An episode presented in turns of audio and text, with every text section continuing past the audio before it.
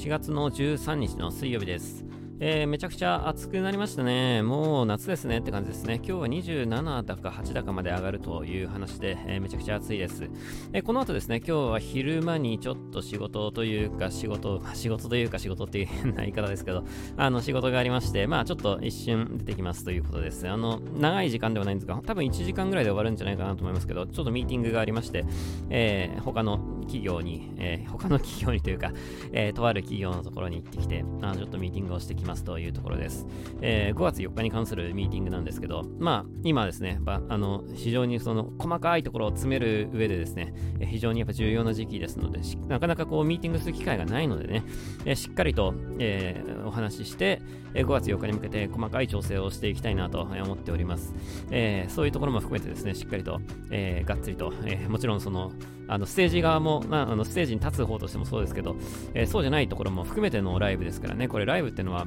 あのステージだけがライブじゃないと、あの遠足が家に帰るまでが遠足っていうのと同じでですね、あのライブっていうのも本当になんか、あのいろいろあるんだなってなんか思いますよね、これね。あの、やっぱ僕ら何も知らなかったなって思いますよ。えー、誰かがこういうの全部やってくれたんだなってね、えー、ありがたいことですよね。えー、これを乗り越えたらですね、えー、もうちょっと、えー、もう一歩なんか、あの、いろんな意味で成長できるなと、えー、思っておりますというところで、一生懸命頑張ってやっていきたいなと、思っていますというところです。で、えまあ今日はですね、まあ先に告知ですけど、夜21時には100%家にいる、帰っていますので、えそこでちゃんとウィークリーアイの目やりたいなと思ってますので、よかったらぜひ合わせてチェックしてみてください。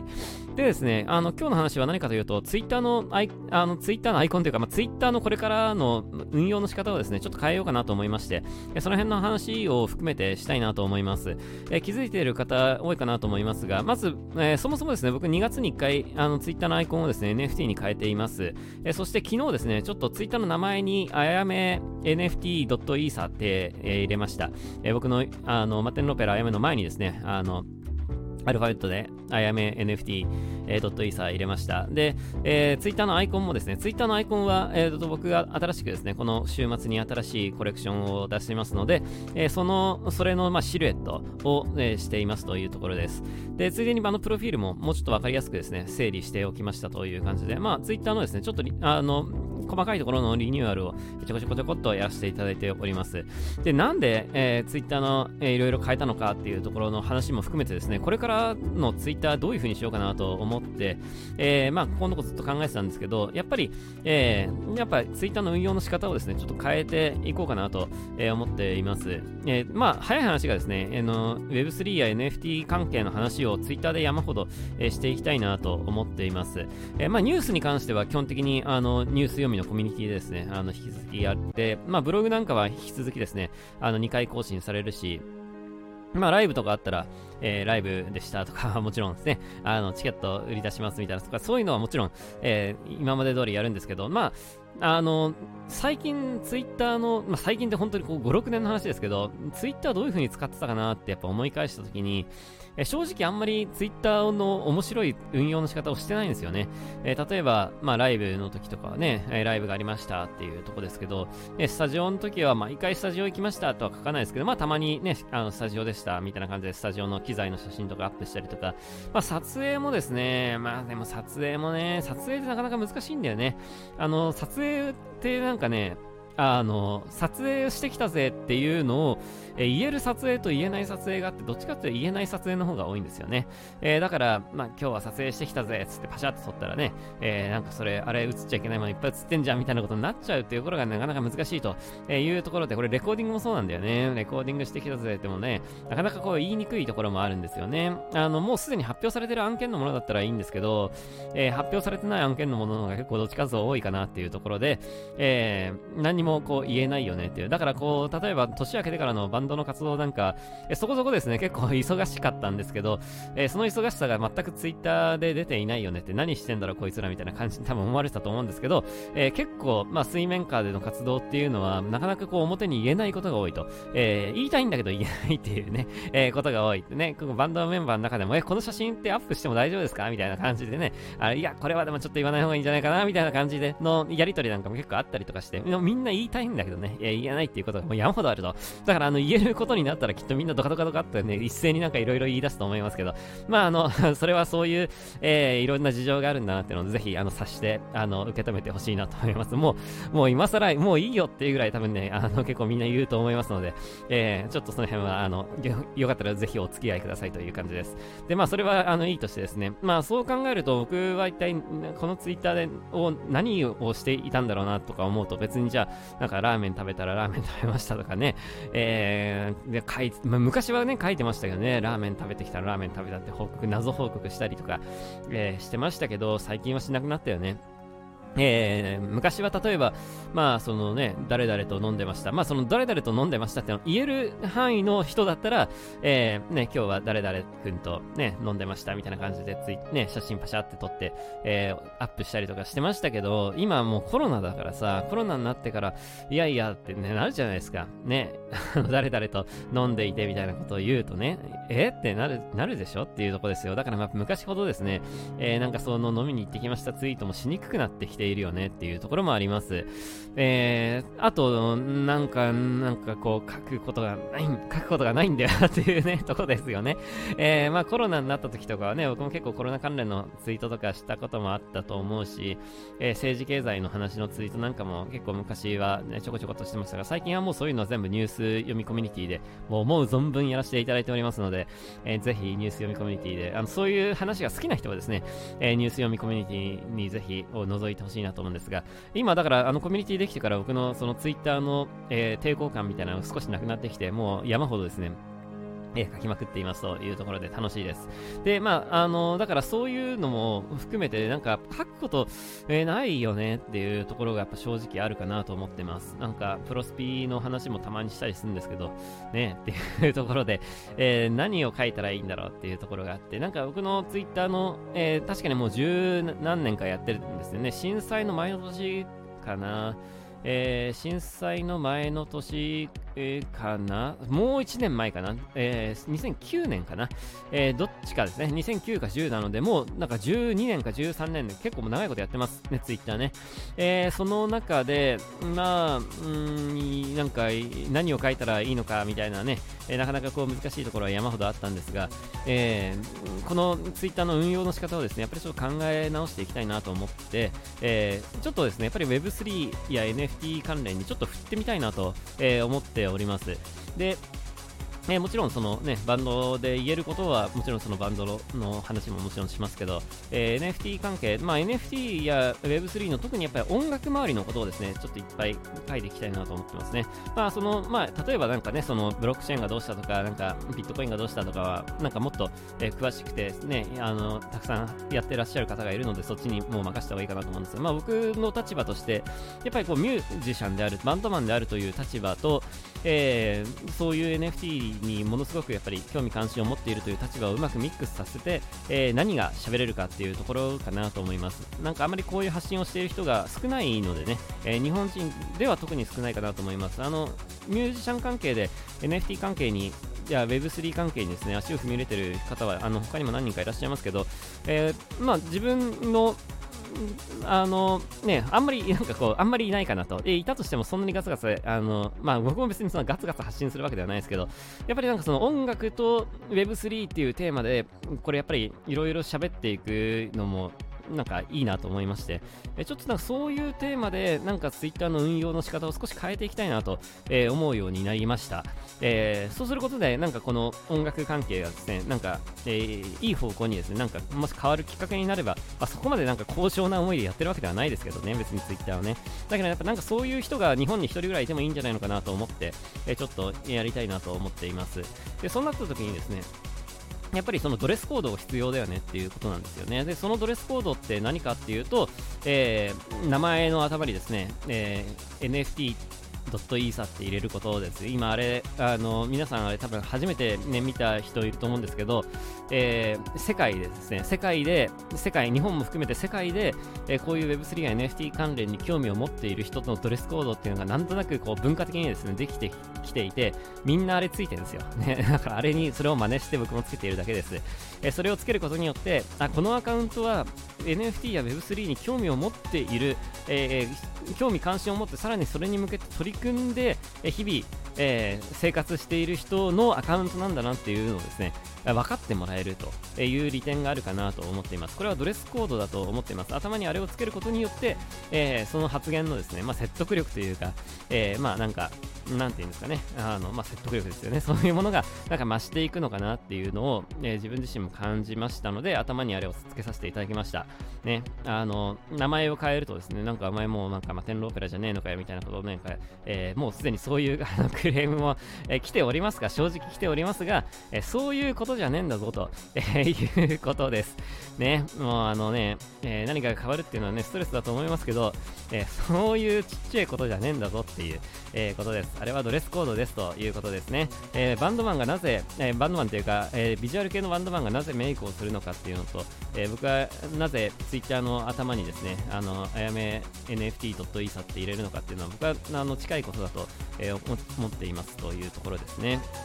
えー、そのステージに立つ時の、えー、ドレスコードでしょっていうところです。ね、あのそれが違うステージだったら、えー、そのドレスコードがないんですよ、ね。えー、違うジャンルだったら別にメイクしないで、ね、普通にそのままステージに上がってライブをする。だけどビジュアル系だからやっぱりビジュアル系としての、えー、ドレスコードあるよねっていうところでそれと同じように、えドレスコードをですね、まあ、やっているというところですね、えで、えーと、他にもですねこのドレスコードってやっぱあってやっぱりそれが僕はそのアカウントのアイコンだと思うんですね。アイコンを NFT にするっていうことかなと思います。で僕は2月にもうすでに NFT に変えてましたけど、えー、まあ、昨日ちょっとまた変えたんですけど、昨日変えたのは、えっ、ー、と、NFT っちゃ NFT なんですけど、僕が新しくですね、この、え、4月からスタートする NFT コレクションの、え、シルエットとなっております。ね、あの、その辺の話はちょっと明日のニュース読みでもちょっと合わせてやりたいなと思います。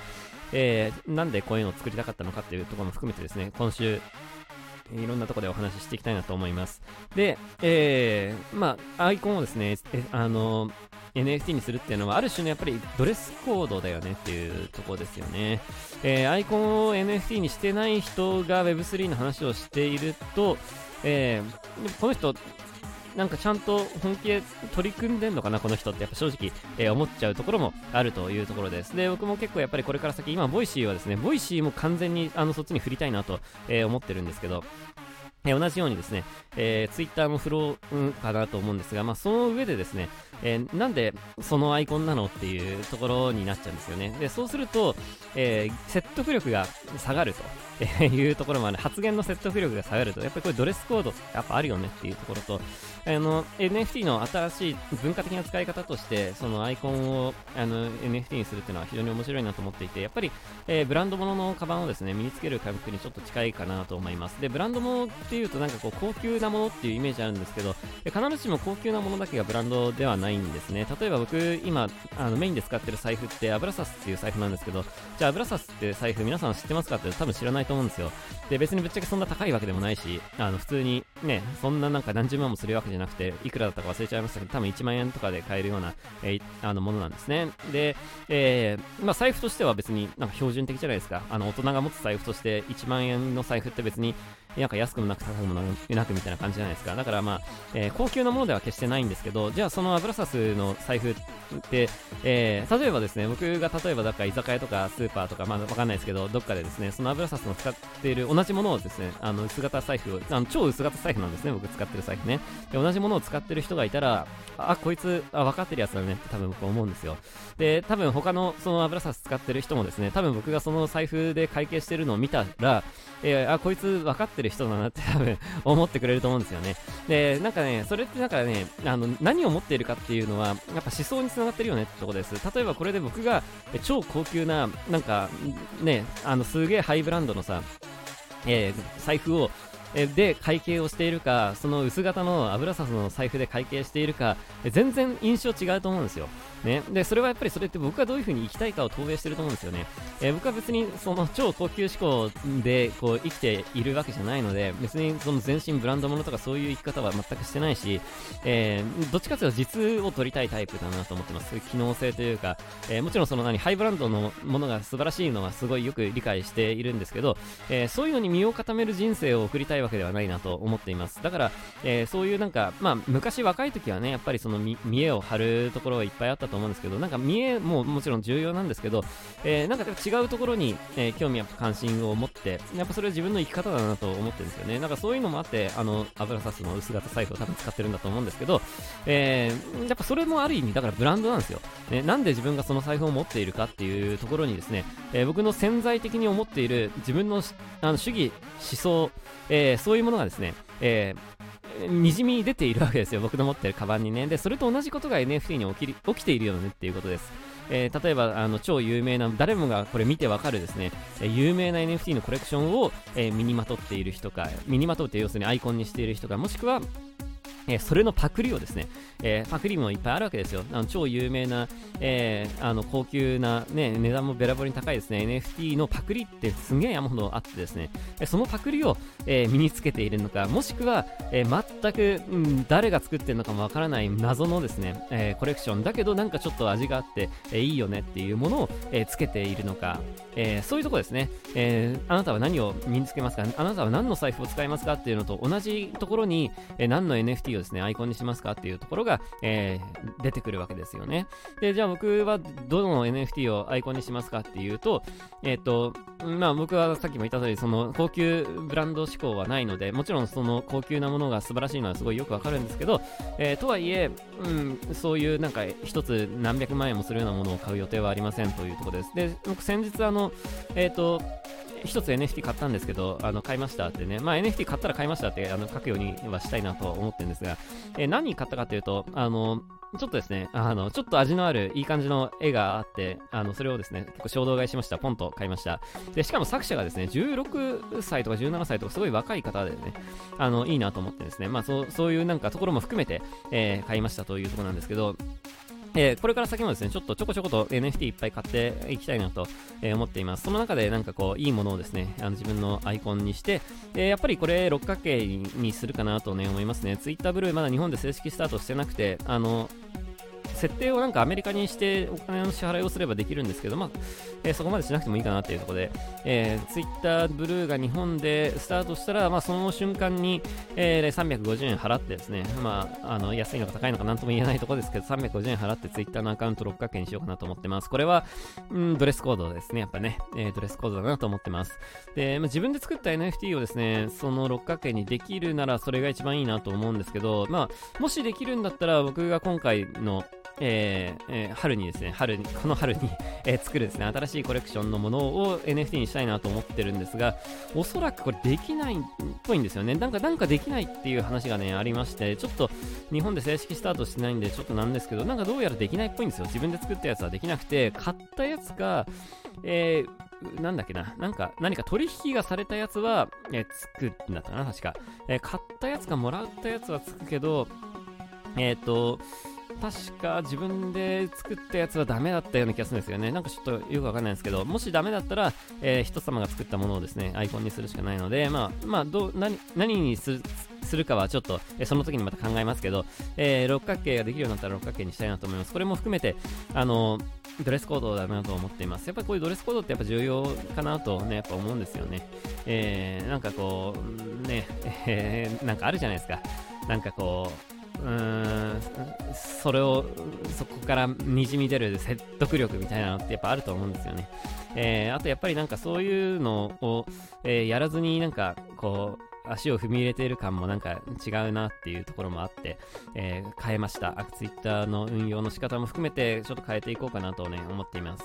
で、まあね、なんで僕がこんなに NFT とかをやってんですか、ね、Web3 とかに力入れてんですかっていうのはもうですね、あの、もういろんなところで何度も何度も話してますし、これから先も何度も何度も話するので、ここでは、えー、話をしませんが、もうあの僕はですね、もうはい、もう一言で言うならば、この音楽業界、ビジュアル系を含めですね、もうバンドのロックの世界も含め、す、べ、ての音楽業界はですね、もう NFT に力を入れないともう、えー、生きていけませんよということです。Web3 に力を入れないとですね、生きていけませんよということです。まあそれが、だから NFT である、えー、必ずしも NFT じゃなきゃいけないわけではないんですけど、一番わかりやすいところで今 NFT があるので NFT の話してますけど、他にも、ね、いろんなことができるんですよ。この Web3 の世界で。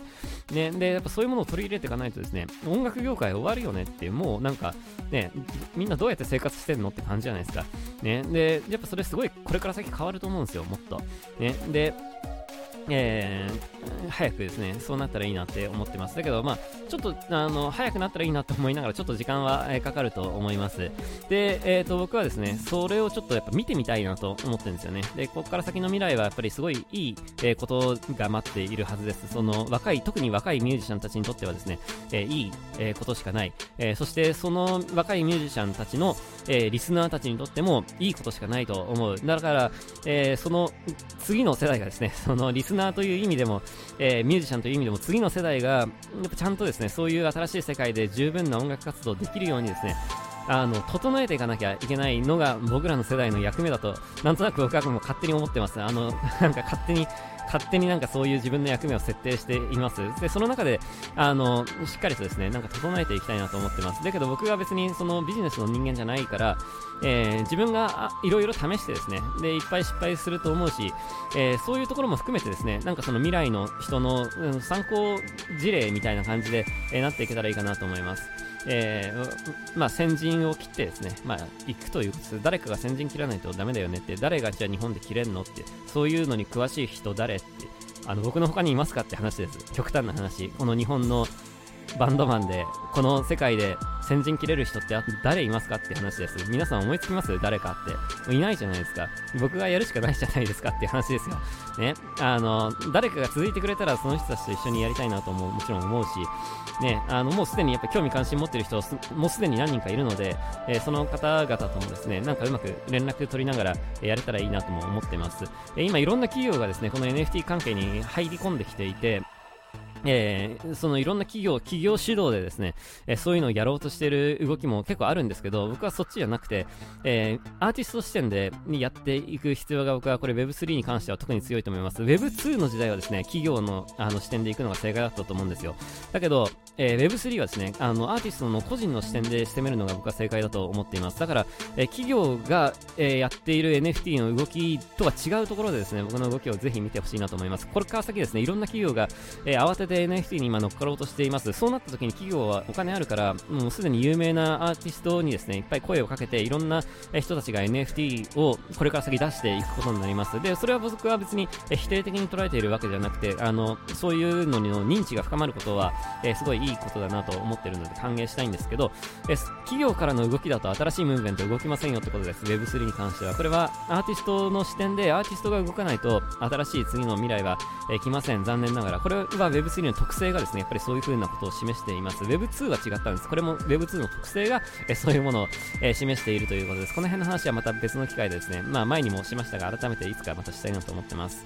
えー、僕はなんかもう、あの、そっちの世界に行って、えー、この音楽業界は、別に僕が新しく作り直すとかそういうことじゃなくて、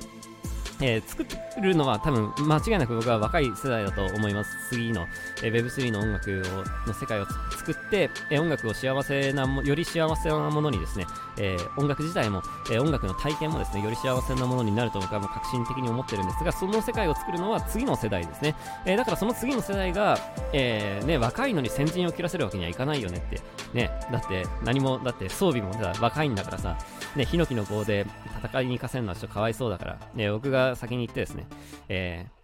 あの、いろいろダメージを負うことも多分あると思うんですけど、えー、ダメージを負ったりですね、失敗することもある。でもそういうのが、ちゃんとですね、やっぱり残していくことによって、そしてこのどういうふうに僕が考えて、えー、えー、この今の時代を生きているかっていうのを、そのボイシーとかブログとかそういうツイッターとかにそういうのをきちんと残すことによってですね、え次の世代がなんかそういうのを糧にしてですね、あの、いい時代を作っていってほしいなと、えー、思っております。で、まあ僕は、あの、新しい世界が始まったら、えー、もちろん始まったら始まったで、また引き続きですね、そっちの世界で楽しく、え、音楽をやっていきたいなと思ってますし、え、そういうのを見て楽しいなって、なんか楽しそうだなって思ってくれる、え、人がいたらですね、あの、あのそういう人たちが、えー、Web3 の世界に参入しやすいような、えー、土壌をですね、やっぱ作っていくことが、なんか今の、えー、なんか自分の役目な気がしていますっていう感じです。勝手になんか役目を、え、作ってるのもなんですけど、他に誰できんのかなってなんかちょっと思ってるところもある。だけど別に僕も別になんか企業の人間じゃないね、あのので、えー、やっぱ自分にできることってそんなになくて、あの NFT を買うことと売ることと、え、そういう NFT や Web3 関連のえー、話題をですね、ツイッターでたくさん振りまくことぐらいしかないと思ってます。えー、なので、うん、それをやりたいなとなんか思って Twitter のアカウントを、えー、変えましたというところです、えー、Twitter のアカウントを変えることによってもうなんか、なんか違う人になっていくんじゃないのかみたいなことを思う方も多分いると思うんですが、もう、これはですね、えー、もう何、何？何のかよくわかんないですけどもう何にしようが結局自分は自分だよねってとこですよね。なんかもうね あの何何にしようがあやめはあやめですよねって。もうそれは多分僕の綾の目とかをずっとこう見ててくれてる人は分かってると思うんですよねきっとね。えー、分かって分かってくれてると嬉しいなって感じです。結局なんか僕が